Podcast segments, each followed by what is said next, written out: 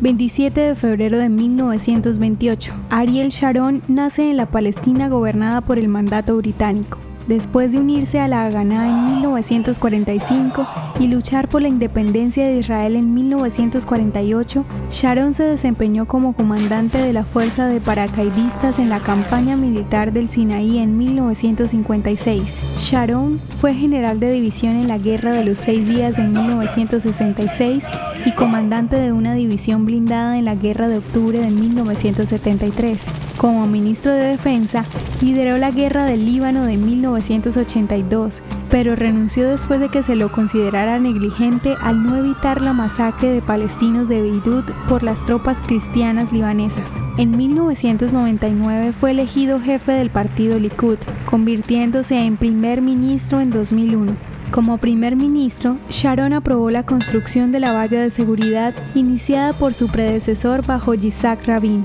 El muro o barrera entre Israel y Cisjordania disuadió en gran medida los ataques terroristas a civiles israelíes. Sharon, el padre de los asentamientos israelíes, dio marcha atrás y supervisó la retirada israelí de Gaza.